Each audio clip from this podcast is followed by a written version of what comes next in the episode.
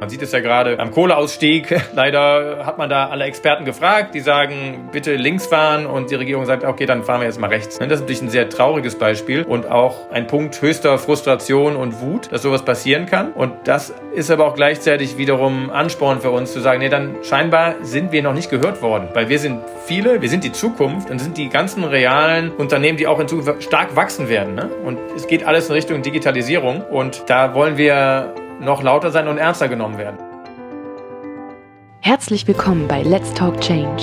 In unserer Podcast-Reihe diskutieren wir mit relevanten Entscheidungsträgern, inspirierenden Innovatoren und spannenden Visionären, welche Rolle Technologien, Geschäftsinnovationen, Politik und Medien für den Wandel der Wirtschaft und Gesellschaft in Richtung Nachhaltigkeit haben.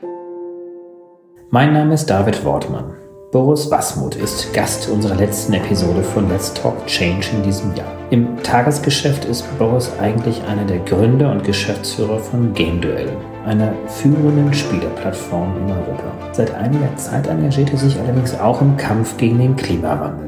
Mit ihm und einigen anderen Protagonistinnen der deutschen Digitalszene haben Doreen Rietentiet und ich in den letzten 18 Monaten uns auf den Weg gemacht und Leaders for Climate Action gegründet. Ein rasant wachsendes Netzwerk von inzwischen rund 1000 Digitalunternehmen und Risikokapitalgebern aus mehr als 20 Ländern. Was treibt Digitalunternehmer wie Boris Wasmuth an, sich nun selbst ambitionierte Klimaziele und Maßnahmen zur Umsetzung zu setzen statt lange auf die Politik zu warten? Wie kann erfolgreiche Netzwerkarbeit gelingen, um eine ganze Branche freiwillig klimaneutral zu stellen? Was kann die Climate- und Cleantech-Branche von der Digitalbranche lernen? All dies und viele weitere Themen nun hier mit Boris Wasmuth in der letzten Episode von Let's Talk Change, bevor wir in eine kleine Winterpause gehen. Viel Spaß! Ja, hallo und herzlich willkommen, Boris Wasmuth. Du hast die große Ehre, die Let's Talk Change Podcast-Reihe in diesem Jahr mit mir gemeinsam abzuschließen. Herzlich willkommen. Vielen Dank für die Einladung, lieber David. Es ist mir eine große Ehre, das hier am Jahresende noch mit dir machen zu können. Vielen Dank. Ja, wir gehen in der Tat jetzt auch in eine kleine Winterpause, werden dann Anfang nächsten Jahres wieder zurückkehren. Wir haben in einem sehr strammen Rhythmus. Um das nochmal vielleicht zu rekapitulieren, in einem wöchentlichen Rhythmus haben wir immer wieder Protagonisten hier eingeladen, mit denen wir darüber gesprochen haben, wie der Wandel Richtung Nachhaltigkeit gelingen kann. Und äh, hier haben wir natürlich Protagonisten aus den unterschiedlichsten Bereichen gesprochen. Journalisten, Politiker, Wissenschaftler, Unternehmer, alle möglichen Personen von den verschiedensten Hintergründen. Und du bist insofern ein besonderer Gast, weil du mit dem Thema Nachhaltigkeit, mit dem Thema Ökologie, Umweltschutz, Klimaschutz, das ist ja eines der dominierenden Themen hier auch in diesem Jahr gewesen, eigentlich in der Vergangenheit noch gar nicht so viel zu tun hast. Dennoch kann man mit Fug und Recht sagen, dass du inzwischen auch einer der Protagonisten geworden bist, dieses Kampfes um den Klimaschutz gemeinsam mit anderen. Und dazu darf ich mich auch zählen, das können wir nachher noch ein bisschen vertiefen, haben wir gemeinsam ja Leaders for Climate Action gegründet. So haben wir uns ja auch kennengelernt. So haben wir uns ja auch kennengelernt. Dann erzähl doch mal vielleicht ganz zu Beginn, Boris, wie es denn überhaupt dazu gekommen ist und vielleicht auch ganz kurz einführen, das können wir nachher noch ein bisschen mehr vertiefen, was denn überhaupt die sogenannten Leaders for Climate Actions sind. Genau, erstmal zur Leaders for Climate Action. Was ist das überhaupt? Leaders for Climate Action ist eine Community. Und zwar nicht irgendeine Community, sondern eine Community, zusammengesetzt aus führenden Digitalunternehmern, also Unternehmensleitern aus der Digitalbranche, die gesagt haben, irgendwie fühlen wir uns berufen, hier auch unsere Stimme für einen Purpose herzugeben, der uns alle sehr am Herzen liegt. Denn wir können nicht nur Business machen, wir müssen auch was anderes machen, wir müssen auch Verantwortung übernehmen. Und so haben wir uns für anderthalb Jahren erst mit ganz wenigen Leuten zusammengetan und Heute sind das über 1000 Digitalunternehmer mit wahrscheinlich irgendwie 900 irgendwas oder knapp 1000 Digitalunternehmen mit ungefähr 900 noch was Firmen, die sich dieses Ziel gesetzt haben und da tagkräftig an arbeiten und zum einen natürlich selber was tun, auch selber als Leuchtturmfunktion dastehen, als Leader und gleichzeitig ihre Firmen dazu gebracht haben, dass sie sich in Richtung Klimaneutralität bewegen. Und das ist sozusagen das große Ziel. Wir sagen aus der Digitalindustrie. Und das Besondere ist eigentlich, wenn man sagt, warum ist das nicht eine irgendeine Community? Und da kommen wir bestimmt gleich mal drauf zu sprechen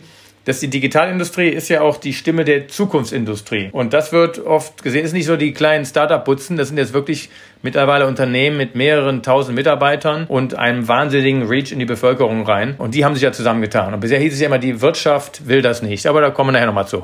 Wir haben ja einen Verein gegründet, vor rund anderthalb Jahren ungefähr. Du bist der Präsident dieses Vereins, also der Vorsitzende dieses Vereins. Ich sitze selber auch mit im Vorstand, äh, einige andere Kolleginnen ja auch noch. Du bist aber eigentlich Unternehmer und du bist Spieleentwickler. Du bist CEO und Gründer von Game Duell. Wie kommt denn ein Spieleentwickler zu dem Thema Klimaschutz? Also ich bin einer von zwei Geschäftsführern von Game Duell. Und in der Tat, das ist jetzt wahrscheinlich so, wie man sagen, far-fetched. Wie kommt jetzt ein Spieleunternehmer dazu, sich für den Erhalt unseres Planeten einzusetzen? Wenn man mal genauer hinguckt, dann ist das eigentlich gar nicht so weit weg. Denn ich bin jetzt auch seit über 20 Jahren in Berlin, bin 1999 hergekommen, mit dem Ziel damals so in der ersten Internetwelle auch eine Internetfirma zu gründen. Und mich hat schon damals immer fasziniert, das sind so Marktplätze und Communities.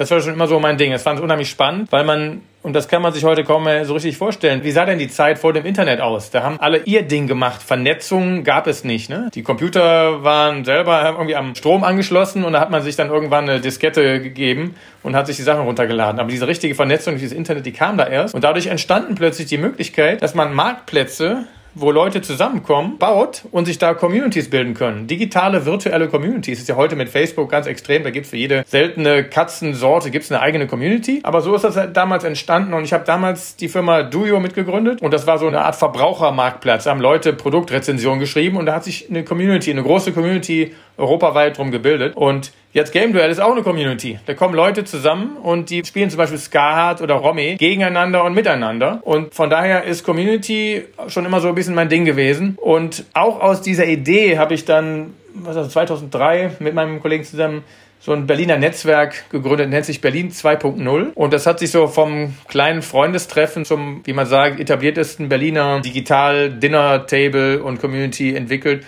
wo wirklich die ganzen hochrangigen Digitalunternehmer gerne hinkommen, die sonst zu wenig Events gehen. Und wir haben da immer einen netten Abend miteinander. Und da hat sich so eine richtige Community, so eine Art Klassentreffen gebildet. Und aus dieser Erfahrung heraus kam es dann irgendwie auch zu Leaders for Climate Action, zu sagen, Mensch, wir kennen uns doch alle so gut. Und das ist vielleicht auch das Besondere an der Berliner Digitalindustrie. Nicht nur durch Berlin 2.0, aber weil wir auch schon lange hier dabei sind, weil es viele Leute gibt, dass wir sehr vertraut sind und sehr eng miteinander arbeiten. Und deshalb, wie kommt ein Spieleunternehmer dahin? Ja, durch diese persönliche Vision, Leute zusammenzubringen und daraus was Cooles entstehen zu lassen. Aber was war denn jetzt für dich sozusagen dieser Turning Point, wo du gesagt hast, dass du all die Skills, die du hast, Menschen zusammenzuführen, das Netzwerken, eine ganze Community auf und auszubauen, dass sich diese Community jetzt ausgerechnet auch mit dem Thema Klimaschutz beschäftigt? Warum ist das jetzt auf einmal für euch so wichtig gewesen? Man hätte ja auch andere Themen besetzen können. Und ja, was hat dich denn da so aktiviert? Also das Thema Klimawandel, das erste Mal hatte ich davon Al Gore damals gehört, 2006. Hatte dieses Buch gelesen und dachte so, eine unangenehme Wahrheit in Inconvenient Truth. Fand den Titel übrigens sehr gut gewählt. Dachte, das kann nicht sein. Wir haben doch alle hier ein cooles Leben, läuft gerade richtig so smooth und alles und alles digital und hip in Berlin, wunderbar. Und dann kommt da so ein blödes Buch vorbei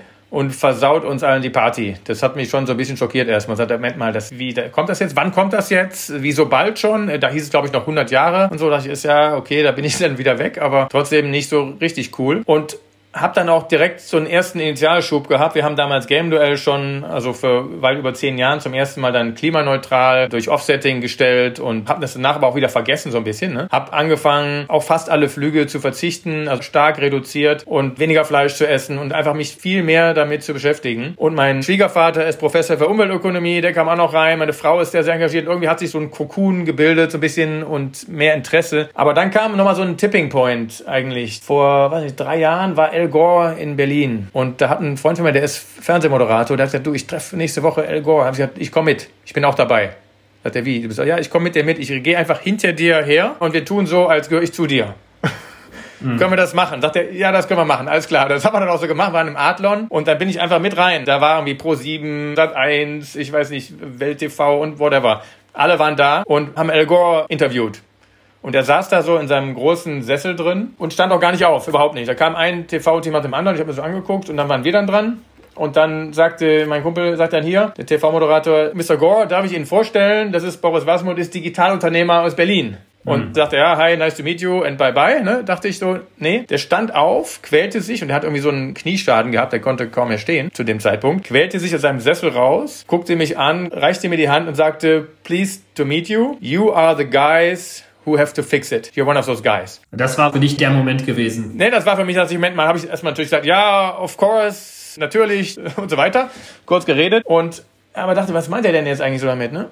Und dachte ich, ja, irgendwie habe ich nur lange überlegt, was meint er damit? Warum denn wir? Warum ich, wir? Was, wie meint er das jetzt? Und kam dazu, ich weiß nicht, ob er das gemeint hat, aber meine Lösung war, die Digitalindustrie ist eine ganz besondere Industrie und hat dadurch auch eine ganz besondere Verantwortung. Und dann habe ich überlegt, und innerhalb dieser Digitalindustrie, wer ist denn da besonders gut vernetzt und wer kann das gut, die Leute zusammenbringen? Dann habe ich so 1 plus 1 plus 1 gedacht, okay, da müssen wir was machen. Und dann habe ich halt mit den Leuten die ich kannte, die auch auf dem Thema waren und die sich dafür interessiert haben, von denen ich es wusste, haben gesagt, ey, lass uns das einfach zusammen was machen. So ist dann irgendwie dieser initiale Stein ins Rollen gekommen. Also es war so die Erkenntnis, die in Form dieses Buches auf dich eingestürzt ist, da passiert etwas Dringendes, dann diese Begegnung, die dich ja anscheinend auch sehr inspiriert hat. Jetzt bist du aber derjenige, der andere inspiriert. Wie schaffst du es und was sind die Erfolgsfaktoren, um jetzt inzwischen, du hast es erwähnt, über 1000 Unternehmerinnen und Unternehmer zu begeistern, sich auch mit diesem Thema zu beschäftigen, obwohl es ja eigentlich nicht ihr Kerngeschäft ist? Ja, also erstmal, das war natürlich nicht nur Al Gore, es ist immer so ein Mosaik an verschiedenen Kräften, die da zusammenwirken, bis man aktiv wird. Das geht uns ja irgendwie allen so. Und was mich halt besonders erschreckt hat, war, das ist ja jetzt keine esoterische Geheimwissenschaft, es gibt die Klimakrise, sondern da stand ja wirklich auf jeder Zeitung auf den Titeln drauf, Großcover, wie Klimakrise, das und das, es wird schlimm werden. Und keiner kann sagen, ich habe es nicht gewusst. Und keiner hat aber was gemacht. Und wir haben dann meine Freunde geguckt, links, rechts, so weiter. Was passiert denn hier, Leute? Wir haben das doch alle gelesen. Warum machen wir denn nichts? Das konnte ich einfach nicht verstehen. Da habe ich mit Stoffel gesprochen. Wir hatten regelmäßig, wenn auch der bei LFCA dabei ist, wir, wir können da jetzt nicht einfach nur zugucken. Aber keiner schien etwas zu tun. Und das war halt der Moment, wo wir sagten, irgendwie, das kann doch nicht sein. Und dann haben wir aber Leute gefragt, da wollt ihr da mitmachen? Wir wollen was tun. Und haben alle gesagt, ja, ja, da bin ich irgendwie dabei. Aber was wollen wir denn tun? Wussten wir auch noch nicht. Aber wir haben gesagt, wir fangen jetzt einfach mal an und gucken mal. Es gibt ein Problem, da muss es auch irgendwie einen Ansatzpunkt geben. Und eins unserer Hauptlearnings von Anfang an war eigentlich, dass die Leute das natürlich alle gelesen hatten. Die meisten hatten es auch verstanden. Vor anderthalb Jahren gab es also ein paar Leute, die sagten, nee, das ist alles noch fake. Das ist jetzt ganz wenig geworden. Und wenn man diesen Leuten die Hand reicht und sagt, komm, du hast es verstanden, du willst was tun, lass uns das zusammen tun und so sähe ein möglicher Lösungsansatz aus, dann drehen die sich ganz schnell rum und sagen, na klar, da bin ich dabei. Ich bin dabei. Ich finde es cool, in einer gemeinsamen Community diesen Weg zu gehen. Es gibt auch dieses schöne afrikanische Sprichwort, wenn du schnell sein willst, dann geh alleine. Wenn du weit gehen willst, dann geh in einer Gruppe. Und ich glaube, das trifft für LFCA sehr gut zu. Zum Glück waren wir auch sehr schnell, weil wir natürlich alle erfahrene Digitalunternehmer sind und mit den neuen Medien und Möglichkeiten da vertraut sind. Aber der Grundgedanke ist schon so, wir wussten, wir gehen da auf einen Marathon, auf eine uns auch unbekannte Reise und das klappt besser in der Gruppe. Und das ist ja,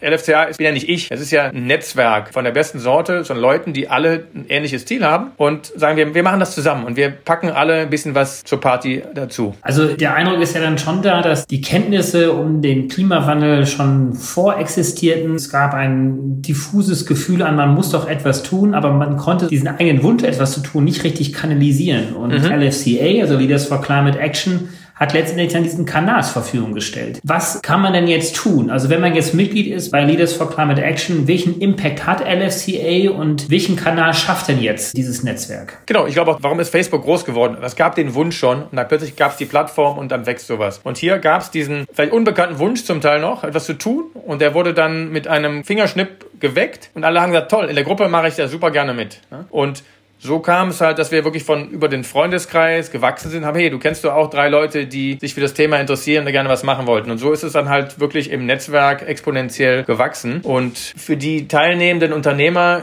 ist es halt der große Vorteil, dass sie halt, wie gesagt, die gehen in der Gruppe und gehen nicht nur zusammen, sondern zusammen können wir auch etwas Besseres produzieren, weil wir alle unser Wissen mit reingeben, alle unser Netzwerk mit reingeben. So ist es auch passiert, dass wir jetzt nicht nur Kleinstunternehmer haben, sondern sehr wenige, sondern sind wirklich die erfolgreichsten Digitalunternehmer, wahrscheinlich zum ersten Mal in der Geschichte. Also es ist vom Skype-Gründer, dann ist vom Flixbus die CEO, von MyMüsli, die Samba-Brüder sind dabei, von Zalando CEO, wen haben wir noch dabei? Also eine ganze von Idealo, also internationalen Westwing, ja. Westwing, von Soundcloud, Christoph von nebenan, Philipp Westermeier von OMR, von Volocopter, Tier, Jens von Vuga, also und dann natürlich noch nicht zu vergessen, nicht nur Digitalunternehmer, und das hat mir noch gar nicht erwähnt, sondern mittlerweile haben wir eigentlich fast alle relevanten deutschen und bald auch europäischen Venture Capitalists, also Risikokapitalgeber an Bord, die gesagt haben, hey, wenn ihr alle in dieser Szene was macht und euch da einsetzt und wir gehören zum gleichen Ökosystem, dann machen wir das auch. Wir finden das genauso wichtig, weil letztendlich muss man auch sagen, sind Businessleute, aber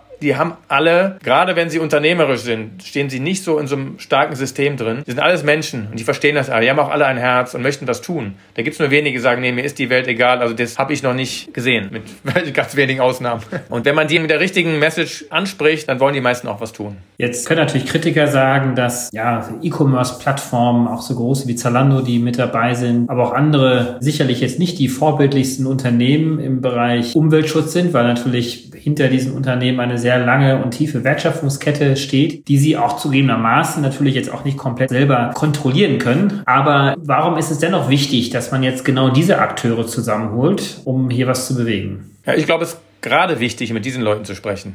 Weil Zalando ist ja nun mal Europas größter Modehändler. Und ich habe die Reise mit Zalando so schon ein bisschen mitbekommen in den letzten anderthalb Jahren. Und die Awareness war damals nicht so hoch. Und die haben extrem viel gemacht. Ich darf da jetzt nicht zu viel aus dem Nähkästchen vielleicht plaudern, weil ich auch mit den CEOs gut bekannt bin und auch viel spreche und die an der Börse notiert sind. Aber ich kann da schon sagen, die haben sich ein Ziel gesetzt. Die haben gesagt, ich verstehe es, check und wir sind gut im Umsetzen. Und ich hatte vor zwei Wochen ein Telefonat mit, der sagte, ja, wenn wir bei Zalando worin gut sind, dann ist das, was zu verstehen und dann das schnell umzusetzen. Und da haben wir gezeigt bei dem Thema Sustainability, dass wir das können. Und das fand ich gut, weil keiner kann sich vor dem verbergen, was er mal irgendwann gemacht hat, sondern die Frage ist, was mache ich heute und wie gehe ich voran? Aber ist ja nicht nur das, also wir arbeiten ja mit vielen E-Commerce Companies zusammen und hatten jetzt gerade viele Meetings und haben mit diesen Playern zusammen ein White Paper erstellt, wo wir sagen, es gibt so ein Best Practice, wie sich E-Commerce Companies verhalten können. Und dieses Know-how, weil das Schöne ist ja, Wissen ist nun mal die einzige Ressource, die man teilen kann und sie wird mehr. Dieses Wissen können wir mit allen E-Commerce Companies teilen. So, hey, by the way,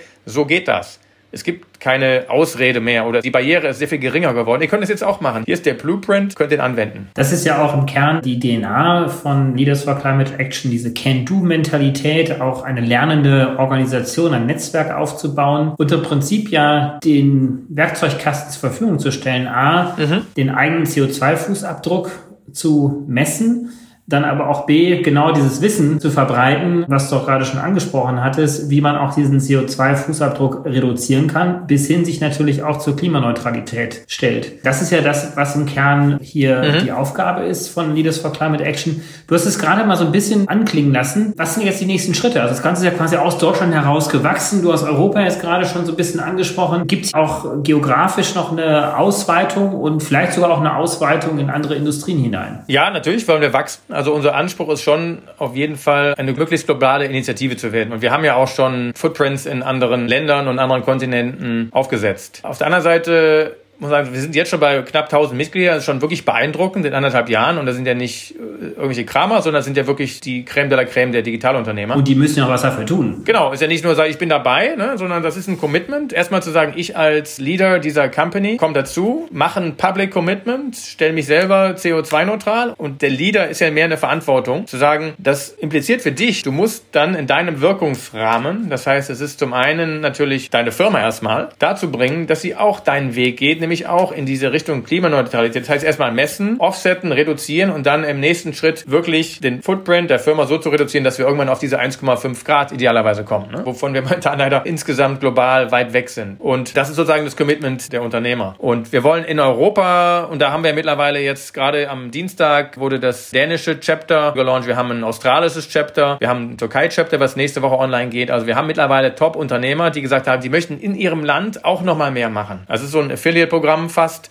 zu sagen, die machen in anderen Ländern auch was und holen da Leute dazu und, und bewegen die. Und das heißt nicht nur, dass da möglichst viele Leute abgesigned werden, sondern die arbeiten wirklich mit diesen Unternehmern zusammen und machen auch zum Teil politische Arbeit, nicht im Sinne von parteipolitisch, aber im Sinne von Klimapolitik und haben da eine Stimme. Das ist dann die eine Ecke. Ne? Das andere ist natürlich die Aktivierung der Community. Was ich eben schon sagte, es gibt White Papers, wir machen Community Events. Wir haben jetzt am Freitag ein großes Community Event, wo sich schon 500 Leute angemeldet haben für ein Zoom Event und wollen diese ganze Community aktivieren motivieren, dass sie auch wirklich was tun. Ne? Wir wollen ja keinen Friedhof von irgendwelchen Namen da auf der Webseite haben, sondern sollen alles Leute sein, die eine lebende Community dabei mithelfen, diese zu kreieren. Und dann das Letzte ist letztendlich ein bisschen so die Politik, weil wir wissen, der Hebel der Politik ist nun mal riesig und wir wollen die Stimme der Zukunftswirtschaft sein. Denn es gibt die alte Industrie und die Politik redet ständig mit denen. Wir sind eher die jüngere Industrie und wir sind die Zukunft und das sollte nicht ignoriert werden. Das ist vielleicht ein gutes Stichwort jetzt auch nochmal, um den Bogen Richtung Politik zu finden, weil der ist natürlich mega beeindruckend. Also jetzt knapp 1000 Unternehmerinnen und Unternehmen hier aktiviert zu haben. Das Ganze skaliert ja, während wir sprechen, ja auch wirklich noch weiter. Sehr, sehr beeindruckend. Aber dennoch ist es natürlich so, dass es alles letztendlich eine Freiwilligkeit ist und letztendlich immer darauf beruht, dass man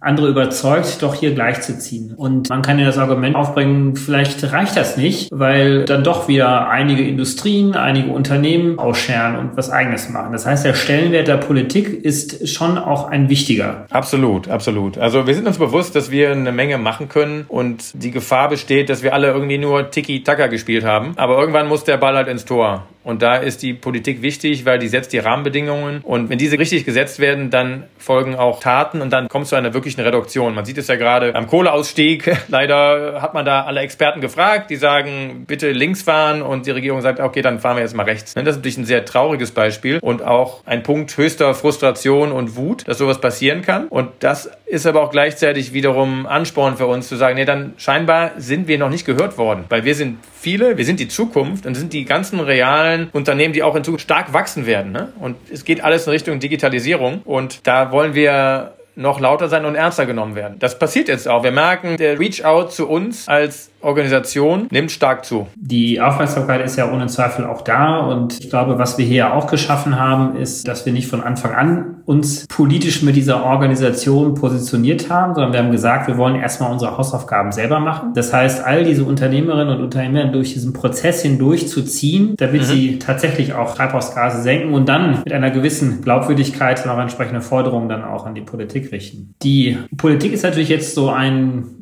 Gebilde, dass du jetzt als Spieleentwickler, als Gründer der Digitalszene wahrscheinlich jetzt in der inneren DNA noch nicht so durchdrungen hast. Das ist ja auch ein riesengroßer Vorteil. Wenn du da mal von außen drauf schaust, wie erklärst du dir das denn, dass die Erkenntnis zwar schon seit langem auch da ist, dass hier so etwas wie ein Klimawandel stattfindet, dass aber dann trotzdem nicht konsequent genug gehandelt wird? Also es, da gibt es also verschiedene Datenpunkte, die ich da vielleicht aufführen kann. Zum einen war von Anfang unser Blickpunkt nicht so, dass wir so gerne so viel mit Politikern reden wollen weil wir als Unternehmer oft eine ziemlich schlechte Erfahrung gemacht haben. Man trifft sich mit denen und dann entweder die erzählen einem nur die schönen Sachen, die ja nicht passieren, oder die reden einen so lange müde, bis man irgendwann sich schwindelig fühlt. Und ein Zitat eines sehr bekannten deutschen CEOs von einem großen Medienkonzern sagte, ich mache da gerne mit, aber nur, wenn wir nicht mit den Politikern reden.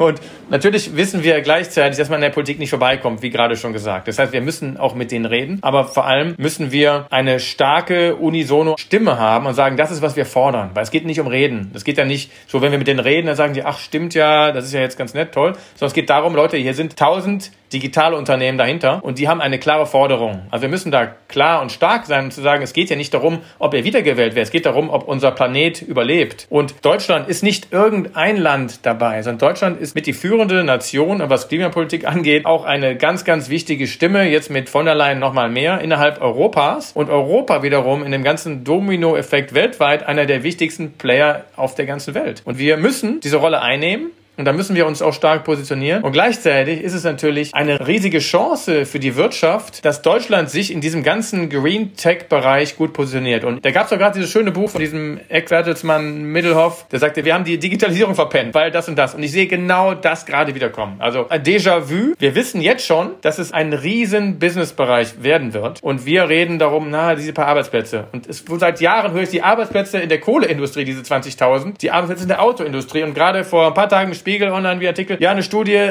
ach so, ist doch nicht so schlimm mit den Arbeitsplätzen in der Autoindustrie. Ja, natürlich, weil ich glaube, die Lobbyisten haben da eine extrem hohe Macht und das ist ja, was wir merken, dass die Lobbyisten der alten Industrie reden mit den Politikern und wir reden weniger mit denen, was natürlich auch ein Problem ist, aber wir müssen trotzdem eine laute Stimme haben. Und ich kann das verstehen oder sagen wir, es ist halt einfach so, dass Politiker in diesem Konstrukt eingebettet sind zwischen dem Wähler, zwischen der Wirtschaft und der Politiker selber. Und das Ziel ist die Stimmenmaximierung, die Wiederwahl. Ne? Das ist ein einfaches Machtgefüge. Und in diesem Zusammenspiel, da müssen wir halt wirken. Jetzt kommst du ja selber aus einem Umfeld der Digitalindustrie, die ist ja dadurch geprägt, dass Erfolge vor allen Dingen ja durch Disruptionen passiert sind. Das heißt, äh, neue Player sind auf den Markt gekommen. Ich kenne mich jetzt überhaupt nicht in der Spielebranche aus, aber ich kann mir vorstellen, ihr habt auch euren Beitrag dazu geleistet, diese Branche zu, diese Spielebranche zu disruptieren. Ihr habt es aber quasi als frische neuer Unternehmer gemacht. Ihr habt weißes Papier genommen und seid ihr dann entsprechend unterwegs gewesen. Und die alten Player haben sich dann Stück für Stück auch zurückgezogen. Jetzt können wir das natürlich auch im Energiebereich und mhm. im Gebäudetechnikbereich, im Transport, Mobilitätsbereich, in der Agrarwirtschaft, das sind ja alles so Kernindustrien, die wichtig sind, um CO2 und Treibhausgase zu senken, hier möglicherweise ja genauso sehen. Das ist eben diese alten Industrien gibt. Welche Erfahrung kannst du denn hier teilen, wie man am besten als Unternehmer mit einer disruptiven Geschäftsidee, mit einer disruptiven Technologie sich sozusagen in dieses Feld hineinbegibt? Macht es Sinn, den Wettbewerber, sprich den alteingesessenen Unternehmer zu verdrängen? Sollte man hier frühmöglichst Kooperationen schmieden? Oder wie ist dieser Wandel, dieser disruptive Wandel am schnellsten machbar? Also bei der Disruption gibt es natürlich immer zwei Seiten. Das eine ist die Seite desjenigen, der disruptiert wird. Das ist die weniger angenehme Seite und sieht so aus, als würden sich da viele deutsche Unternehmen da gerade schwer tun, wenn man sich hier die Automobilindustrie zum Teil anschaut. Da wird immer noch Lobbyismus gemacht, dass man möglichst lange damit weitermachen kann. Da empfehle ich sehr stark die Lektüre von dem Harvard-Professor Clayton Christensen, The Innovator's Dilemma. Sollte jeder gelesen haben, weil das lernt man leider nicht in der Uni, sondern man lernt genau an der Uni, wie man da ins Messer reinfährt. Weil nämlich genau das Kontraintuitive ist das Richtige, was man da tun sollte. Von der Seite desjenigen, der disruptieren möchte, ist es ja oft so, es ist wie ein Startup-Bereich, ist ja genau unser Home-Turf, zu sagen, man nimmt sich ein kleines, relevantes Problem und geht da mit einem kompetenten Team, sehr fokussiert, mit möglichst genug Ressourcen ran und sucht sich dieses kleinste Problem erstmal und geht da halt ran und mit viel Aggressivität im positiven Sinne, dieses Problem zu lösen. Und das ist ja, was die ganzen Digitalunternehmen schon jetzt die letzten 20 Jahre gemacht haben. Und das sieht man auch gerade, dass das passiert. Ne? Also da gibt es durchaus viele Player, die auch vorher aus der reinen Digitalindustrie kamen. Ich nehme zum Beispiel Enpel im Bereich Solarenergie. Termondo ist ein Beispiel, die das machen, die genau mit diesem Startup-Ansatz disruptiv an die alten Non-Digital-Player rangehen. Und das finde ich eigentlich auch gut, dass wir diesen Ansatz nehmen, um Innovationen zu schaffen, weil der kommt nicht immer von den etablierten Playern, weil sie halt versuchen, viel mehr ihre Pfründe zu verteidigen, als wirklich da aggressiv rangehen können, aufgrund diverser Prozesse, die man in dem anderen Buch nachlesen kann. Was ist denn aus äh, deiner Erfahrung? Du bist Netzwerker, du bist einer der Protagonisten der äh, deutschen, wenn nicht auch europäischen Digitalszene. Was kann denn die Cleantech-Szene, die Gründerszene aus dem Cleantech-Bereich lernen oder welche Erfahrungen kannst du hier mitgeben, die wirklich Schlüsselerfahrungen sind, um erfolgreich zu sein? Als Unternehmer zunächst einmal und äh, wahrscheinlich spielen da auch Netzwerke eine Rolle. Ich wollte jetzt nur noch mal auf deine Rolle abstellen, weil du ja auch viele Unternehmen, viele Geschäftsmodelle aus der Digitalindustrie gesehen und kennengelernt hast. Und welches Wissen ist denn transferierbar oder welche Schlüsselerfahrungen der letzten 20 Jahre aus der digitalen Disruption die ja trotzdem ja stattgefunden hat in Deutschland und Europa. Welche Schlüsselerfahrungen meinst du wären wertvoll auch für diese Revolution im Green Tech, Clean Tech Bereich? Also ich glaube schon, dass die Politik so ein bisschen Rahmenbedingungen schaffen kann und auch Beschleuniger sein kann. Erstmal, dass so jetzt eine CO2-Besteuerung oder die Subventionierung letztendlich auch durch diese ganzen Kohlethemen und Atom ist natürlich nicht hilfreich, weil es eine Subventionierung ist und die greift in die Marktwirtschaft ein. Das ist aber die eine Seite. Für den Clean Tech Unternehmer ist ein bisschen, was ich gerade schon sagte. Man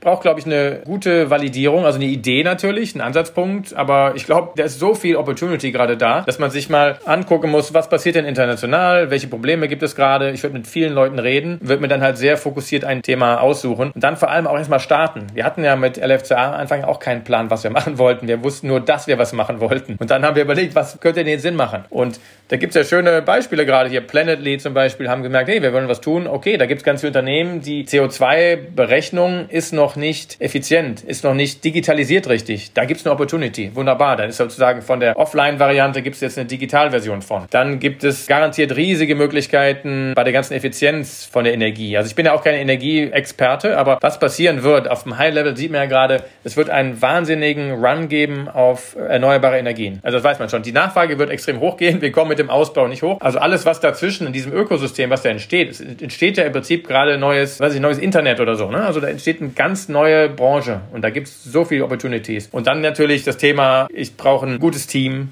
mit Generalisten, mit Experten drin. Ich brauche Ressourcen, was ich gerade schon sagte. Und das ist dieses typische Startup-Konzept, was man dann auch vielfach schon nachlesen kann mit den diversen Erfolgsfaktoren. Und natürlich Durchhaltevermögen ist wichtig, weil der Energiemarkt dreht sich nicht ganz so schnell wie der Digitalmarkt. Da wird nicht alle zwei Jahre neues Handy gekauft oder ist auch nicht alles Free-to-Play, dass man alles sich umsonst runterladen kann. Aber an der Schnittstelle von Digitalisierung zum Energiemarkt bin ich mir sicher, dass da riesige Opportunities sind oder alternative Treibstoffe. Ich habe heute Morgen mit Porsche telefoniert und die sagten auch, die machen gerade eine Kooperation mit Siemens. Auch an diesen Schnittstellen wird sich viel passieren. Ja, wo kommen denn die ganzen Treibstoffe her? Wie kommen die von Chile nach Deutschland? Wer lagert die? Wie werden die verteilt? Whatever. Also da ist gerade eine riesige Disruption am Start und wir reden hier drum, ob wir irgendwie an den Klimawandel glauben. Es ist noch ein bisschen komisch. Aber lass mich einen Satz nur sagen. Den gleichen Scheiß, wenn ich es mal so salopp sagen darf, haben wir ja 1999 gehabt. Dann kam die Internetkrise 2001 und da haben mich Leute gefragt, so sagen, ja Boris, war ja eine nette Idee mit deinem Internetzeug da, aber war doch klar, dass das schief geht. Ne? So. Das ja, mag sein, habe ich gesagt, habe mir dabei gedacht, naja, we will see. Und ich glaube, in zehn Jahren gucken wir zurück und sagen, das war eine mega Opportunity. Genau, die Zeit ist knapp. Wir müssen die nächsten zehn Jahre sehr, sehr gut nutzen.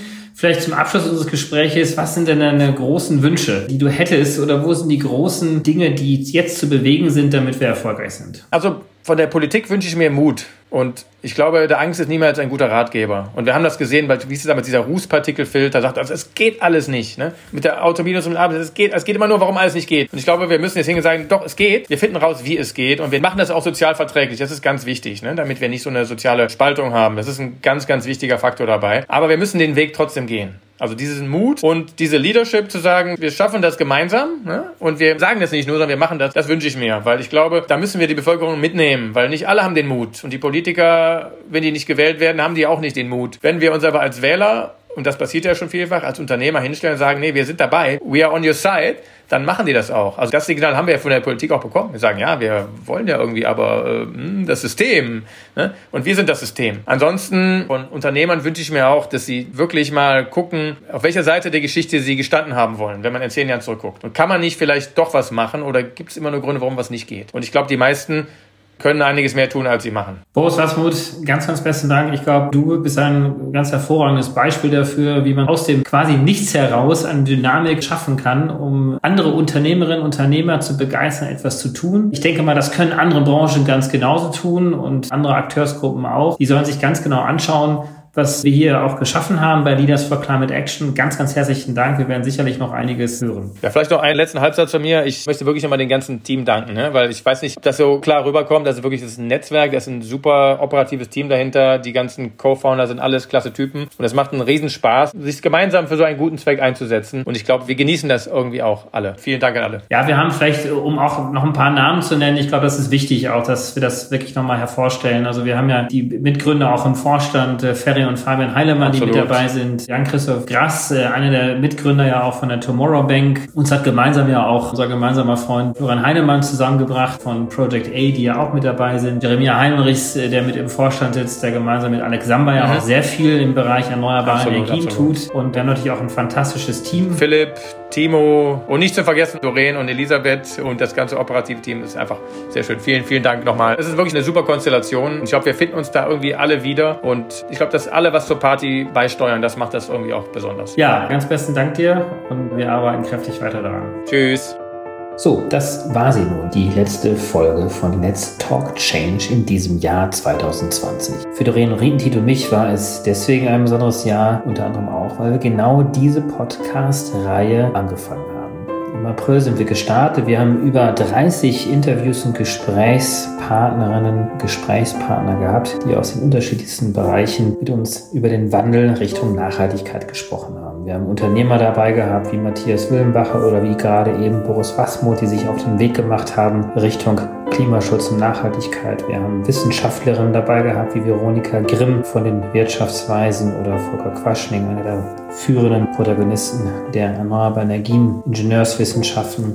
Aber wir haben auch Journalisten dabei gehabt, wie Christian Stöcker vom Spiegel oder Jakob Schlamm vom Handelsblatt. Wir haben Politiker dabei gehabt, wie Claude Turmes, dem Energieminister, aus Luxemburg, den ehemaligen deutschen Bundesumweltminister und ehemaligen Executive Director des Vereinten Nationen Umweltprogramms Klaus Töpfer, aber auch Hermann Otto Solms, einer der ältesten und erfahrensten Politiker des Deutschen Bundestags. Aus der Wissenschaft und Thinktanks haben wir Patrick Reichen noch äh, hören können, Alexander Bonde von Seiten der Stiftungen Karl Fechner hat uns als Filmemacher einiges erzählt, wie man Wandel gestalten kann. Wir hatten Vertreter von Fridays for Future dabei gehabt. Die Verbände waren vertreten, wie die Chefin des Bundesverbandes der deutschen Energie- und Wasserwirtschaft, Kerstin André oder Simone Peter, die Präsidentin des Bundesverbandes Erneuerbare Energien, aber auch Klaus Müller, Chef der deutschen Verbraucherzentralen, Joachim Lang, Chef des Bundesverbandes der deutschen Industrie. Wir haben so viele Gespräche geführt, zuletzt auch mit Blick auf die USA, mit der Vorsitzenden des größten Netzbetreibers in den USA, Angelina Galiteva, die uns eine sehr gute Einschätzung gegeben hat, was wir denn jetzt von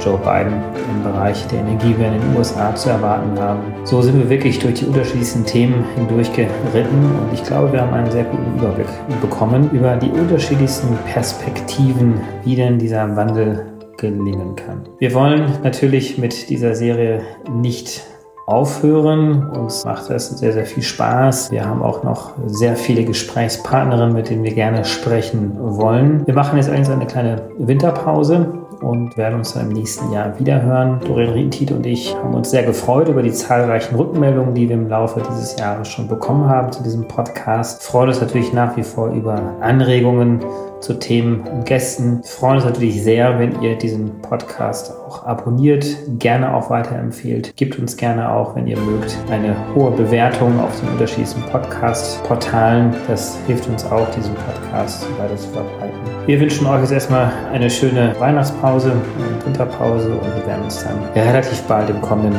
Jahr wieder mit neuen Themen und neuen Gästen wiederhören. Macht's gut.